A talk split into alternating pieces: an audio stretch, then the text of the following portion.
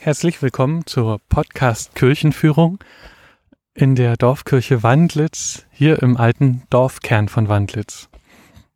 Wenn man das Gelände betritt, fällt als erstes auf, dass dieses Jahr äh, neue Skulpturen auf dem Gelände stehen.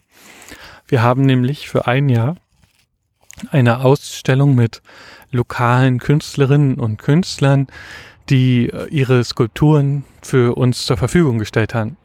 Und man kann hier durch den Pfarrgarten gehen und sich verschiedenste Skulpturen angucken, die unter dem Motto Bewegung ausgewählt wurden.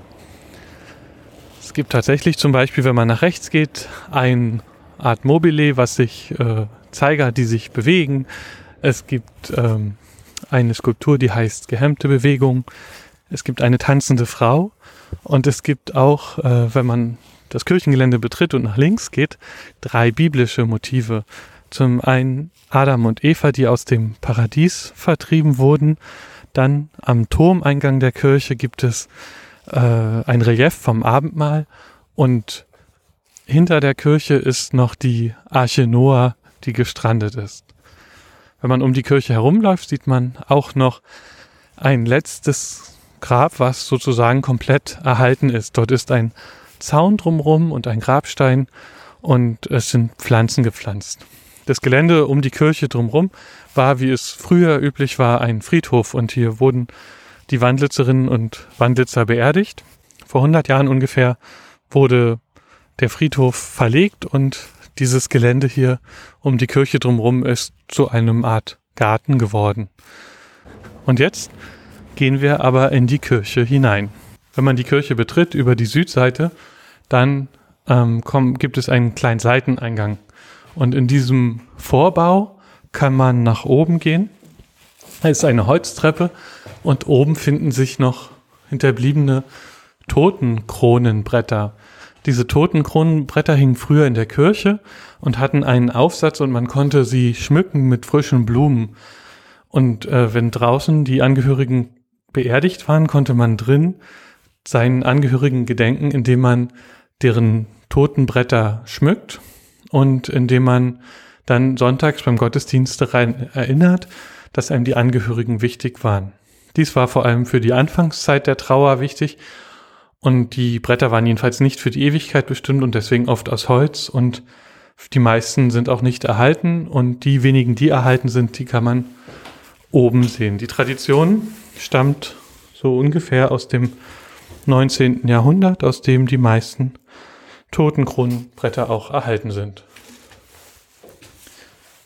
Wenn wir dann schon oben sind, kann man durch eine Tür treten und dann ist man auf der Empore.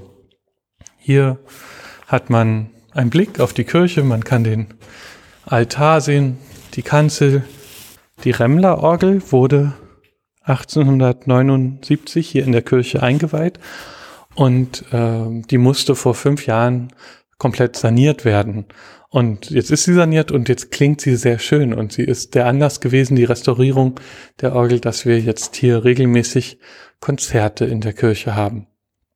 Die Konzerte haben ähnlich wie die Skulpturen draußen den Hintergrund, dass wir als Kirchengemeinde nicht nur für uns selbst da sein wollen, sondern auch für die Gesellschaft, in der wir sind und von der wir Teil sind und ähm, da können die Menschen aus Wandlitz, die sich dafür interessieren, Kultur erleben. Die Konzertreihe ist jedenfalls immer sehr ausgebucht und wir sind vor allem jetzt in Corona-Zeiten froh, dass äh, mit Abstandsregeln immerhin zwischen 50 und 80 Menschen in die Kirche reinkommen können. Jetzt gehen wir wieder nach unten und schauen uns den Rest der Kirche an.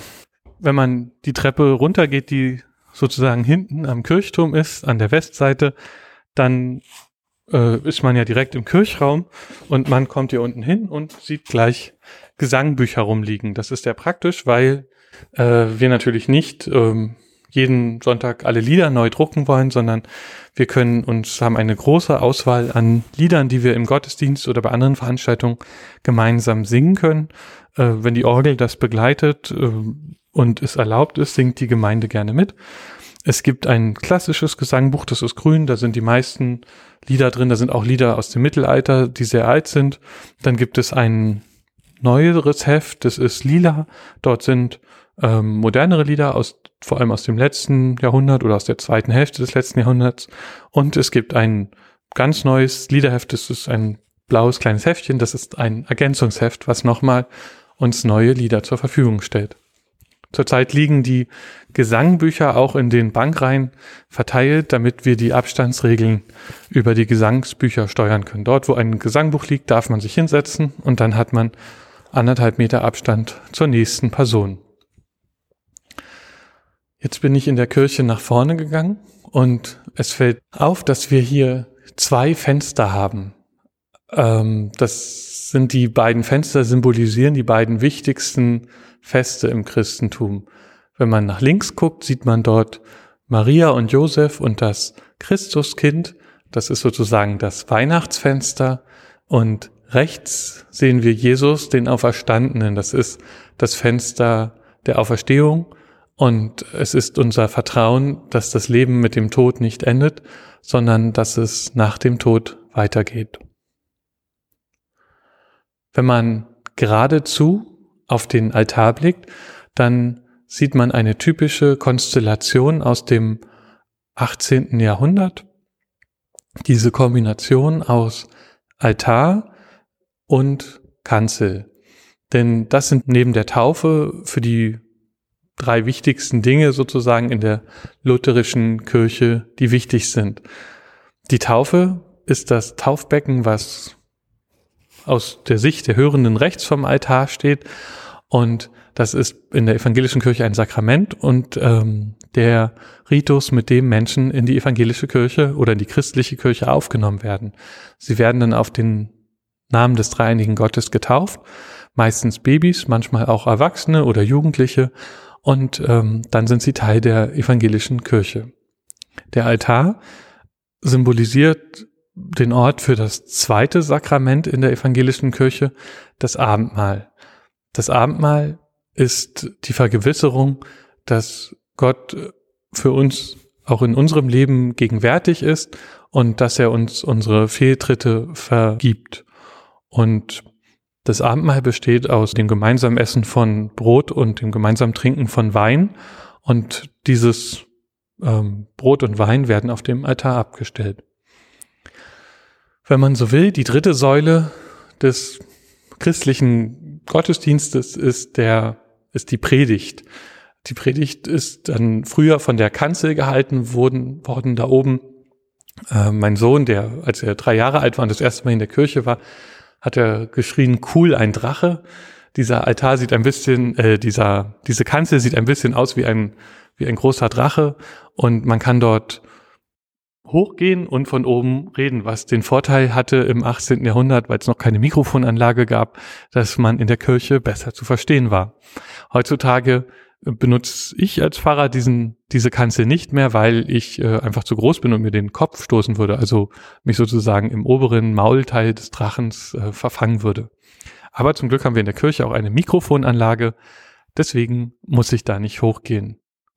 Was aber, wofür die Kanzel steht, ist natürlich die Predigt. Und die Predigt ist ein wichtiges Element im evangelischen Gottesdienst, nämlich die Auslegung der Bibel. Wenn wir wieder runtergucken auf den Altar. Dort liegt in der Mitte, eine aufgeschlagene Bibel. Und in der Bibel sind Texte, die neuesten Texte sind vielleicht 1800 Jahre alt und die ältesten Texte sind über 4000 Jahre alt. Es ist erstaunlich, dass sich die existenziellen Fragen des Lebens seitdem eigentlich nicht verändert haben. Es geht um Vertrauen, es geht um Liebe, es geht um menschliches Miteinander um wie wir miteinander umgehen, was wir miteinander nicht tun sollten. Und all diese Dinge werden in der Bibel verhandelt und in Beziehung zu Gott gesetzt.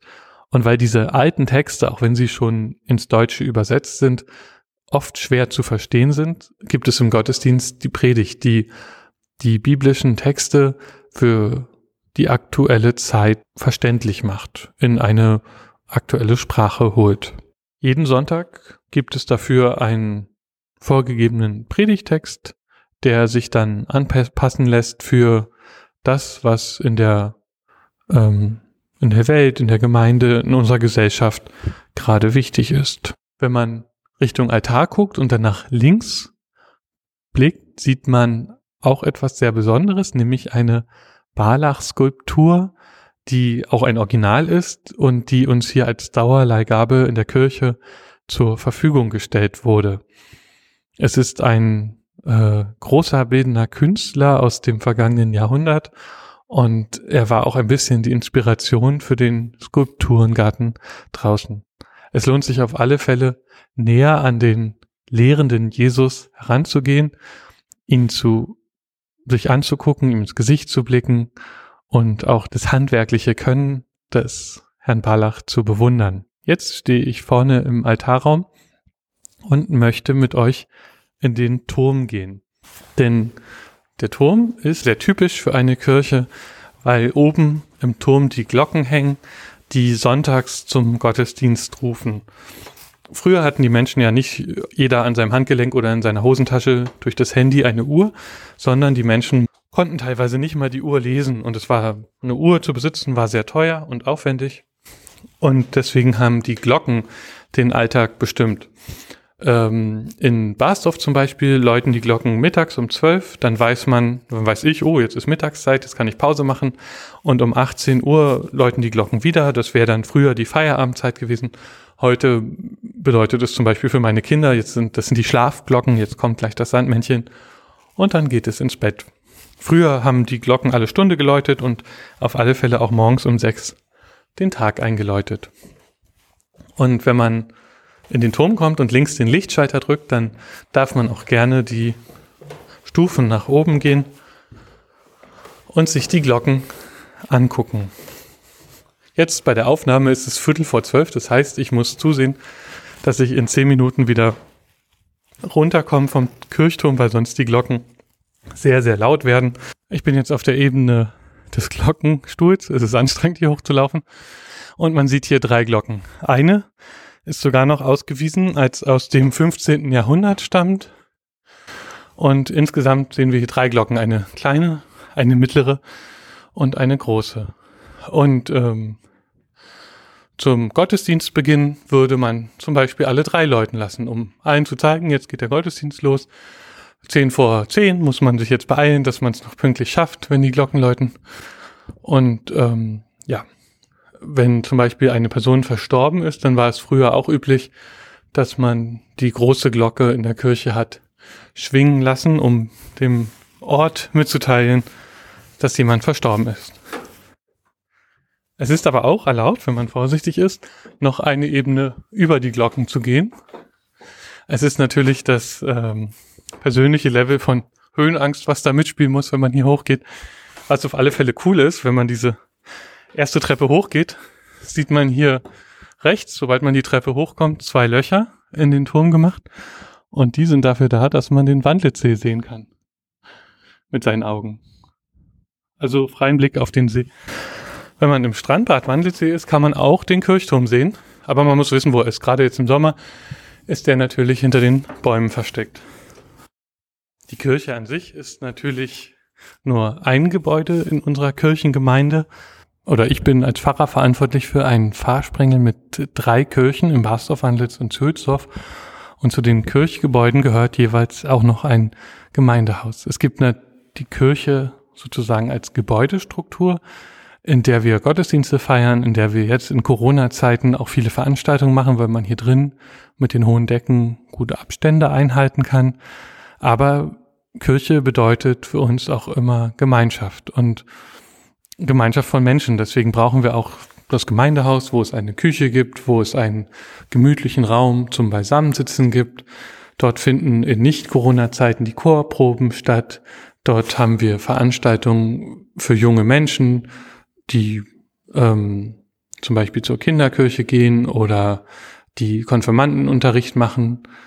Und wir engagieren uns als Kirche auch in gesellschaftlichen Fragen. Wir haben zum Beispiel im Bahnhof Wandlitzsee einen Weltladen, der komplett ehrenamtlich getragen und geleitet wird. Und wir hatten bis vor kurzem eine Familie aus Afghanistan im Kirchenasyl Entsprechend dem, was man jetzt aus den Nachrichten mitbekommt, gibt es in Afghanistan viele sogenannte Ortskräfte, die den Soldatinnen und Soldaten beim Übersetzen und bei der, mit ihrer Ortskundigkeit geholfen haben und die jetzt von den Taliban verfolgt werden. Diese Verfolgung gibt es nicht erst seit die Truppen abgezogen sind. Diese Verfolgung gab es vorher zum Teil auch schon. Und die Ehefrau eines Menschen, der den Soldaten geholfen hat, ist, musste mit ihren Kindern aus Afghanistan fliehen, weil sie immer wieder bedroht wurde, weil ihre kleine Tochter auch einmal entführt wurde. Zum Glück wurde sie wieder freigelassen, sodass der jungen Mutter nichts anderes übrig blieb, als zu sagen, ich muss dieses Land verlassen. Dann kam sie nach Europa und wurde als erstes in der Slowakei registriert. Und ähm, die Slowakei schiebt alle Menschen, die aus Afghanistan kommen, hat sie wieder zurück nach Afghanistan abgeschoben, weil sie gesagt haben, es ist ein sicheres Herkunftsland. Wie die aktuellen Geschehnisse zeigen, ist es das leider nicht. Und deswegen ähm, ist diese Frau aus der Slowakei nach Deutschland weitergeflohen. Innerhalb der EU gibt es aber die Regelung, dass ein Mensch in dem EU-Land bearbeitet wird als Flüchtling, in dem er die EU betreten hat oder zum ersten Mal registriert wurde. Und ähm, diese Regel kann nur ausgehebelt werden, indem sich ein flüchtiger Mensch mindestens ein halbes Jahr in einem anderen EU-Land aufhält. Darum haben wir diese Frau und ihre zwei Kinder, ihre Töchter ins Kirchenasyl genommen, damit sie ein halbes Jahr hier in Deutschland unter dem Schutz der Kirche leben kann, nicht abgeschoben werden darf und jetzt, wo sie nachweislich ein halbes Jahr in Deutschland gelebt hat, darf sie nach deutschem Asylrecht behandelt werden. Und das bedeutet in ihrem Fall, sie wird nicht wieder nach Afghanistan abgeschoben. Wenn noch weitere Fragen sind, kann ich die ja heute nicht persönlich beantworten, aber man kann mir eine E-Mail schreiben unter l.ludewig.kirche-wandlitz.info oder man kann mich auch über Instagram anschreiben ähm, da heiße ich heidekrautbahn-kirchen. Und dort können mir gerne noch weitere Fragen gestellt werden. Ansonsten hoffe ich, ihr hattet eine schöne Führung und wünsche noch einen schönen Tag.